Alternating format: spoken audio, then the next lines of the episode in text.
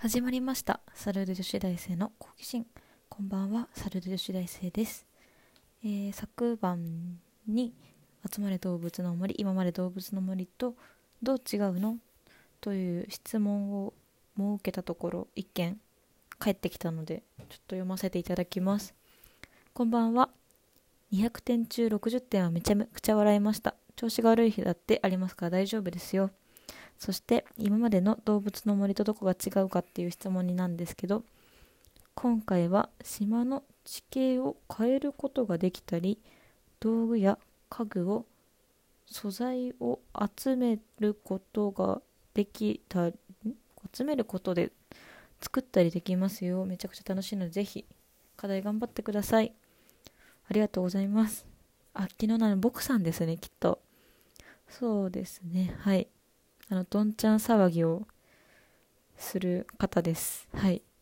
私があれですよね。瓶を振り回すのがどんちゃん騒ぎっていうイメージがあるって言ったから最後の PS に迷惑のかからないようにどんちゃん騒ぎしますって書いてあります。ありがとうございます僕さん。すごいね。地形を変えることができるの？ということ？最初からなんかこの島に行くとかじゃなくて島に行ってから地形を変えるの？何それすご道具や家具を素材を集めたりすることで作ったりできる。あでもなんか CM で斧でさ木ガンガンやってたらなんかなんか木の塊みたいなのが出てきたりしたからそういうので作ることができるのかな。そしたらちょっとポケモリと似てるのかな。ポケモリはなんだっけ？なんか動物がこの魚欲しいって言って魚渡したりするとなんか木の木材とかもらえたりしてそこからオブジェとか作ることができるからそういう感じなのかな。地形を変える。すごい気になる。何それ。楽しそう。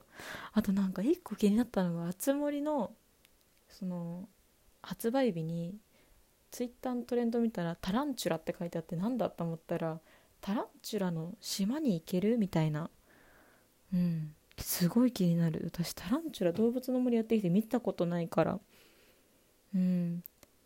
すごい気になる。タランチュラの島に行くみたいな。で確かなんかすごいそこ映像でちょっと見たらタランチュラがたくさんいるんですよね。うん。いや絶対現実では行きたくないけど。そうそうタランチュラ高く売れるから気になるな。でそうそうあの冒頭に書いてある200点中60点はめちゃめちゃ笑いましたって書いてあるんですけどこれはあの私の模試の点数ですね。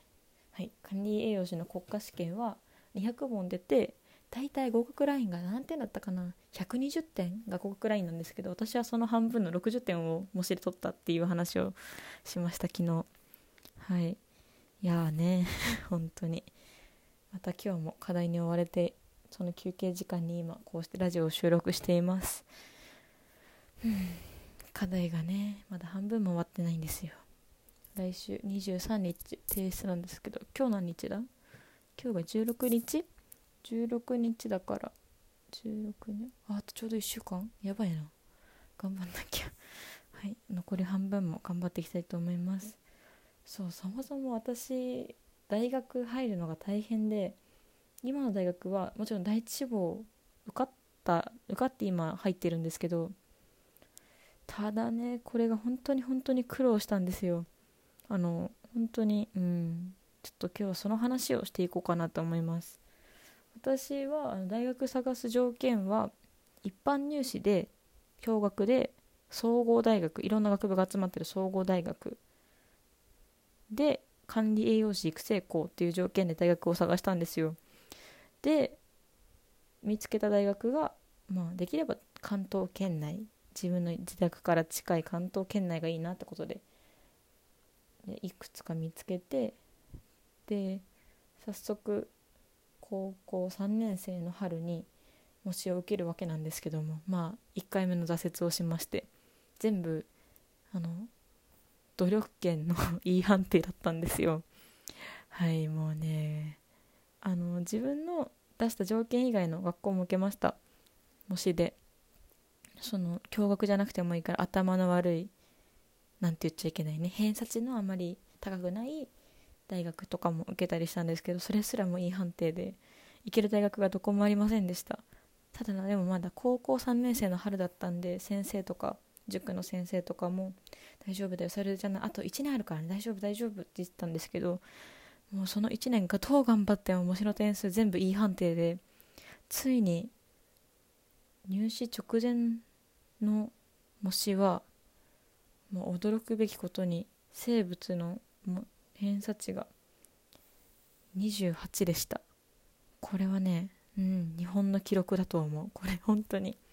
塾の先生に偏差値っていうのは最低30までしかないんだよって言われたんですけど私はそれをいく28を取りました。すごいですよね。でもなぜか国語だけは本当に得意だったんで国語の偏差値は78だったんですよ。これもこれですごいですよね。生物28国語70 870何て言ったっけ？78? なんかまあそんくらい。70以上だったんですよ。でまあ入試に挑むわけですけども。まあね全部 E 判定の人が受かるわけないと。テスト科目が生物国語英語3教科です。まずセンター試験を受けます。まあ全部解けませんでした。無理でした。難しかった。うん英語も全然できないので英語も偏差値そんな高くないんですよ。40ぐらいだったのかな。でもまあうん。英語もできなかできない方だったんで。多分まあセンターは諦めました。受けながら。解きながらねあこれは受かんない。私も浪人だと思って。で次大学独自の模試がある模試じゃない。どっち大学独自の入試があるんですけど私今通っている第一志望の大学が結構テストの種類があって全国入試。1回目。で A 日程が3回中2回受けられるってことだったんで、まあ、2回とも受けたんですけども。で2回受けてだから今のとこ 3, 3回受けて全部落ちました。うん。もちろんそりゃそうだ。だって生物の偏差値28だもん。それ落ちるよ。で最後の後期入試を受けようってことでまあね後期入試もきっと受かんないんだろうなと思ったところにチャンスが舞い降りてきました。なんと後期入試は英語数学科学英語数学科学国語のうちの1個だけ受けてくださいってことだったんですよ。これもうチャンスじゃないですか。私の偏差値70以上ある国語。これを行くしかいかないと思って。国語を受けて。でもまあ後期入試って本当募集人数が書いてないんですよ。少数って書いてあるだけなんですよ。だからまあこれで受かったら奇跡だなと思ってたらなんと受かりました私。すごいすごい。もうこれは奇跡だ。運がいいだけでした。本当に。運で大学に行きました。でやっぱねそんなこんなで今に至るわけなんですけども。やっぱね、うん、すごい理想としていた大学だったから今すごい授業についていけなくて。現状そのねあの国家試験の模試200点中60点取っちゃったり。まあなんとか今ねうん上り詰めていってるみんなの後ろ姿を一生懸命追っているんですけども。うん頑張らなきゃダメですね。はい。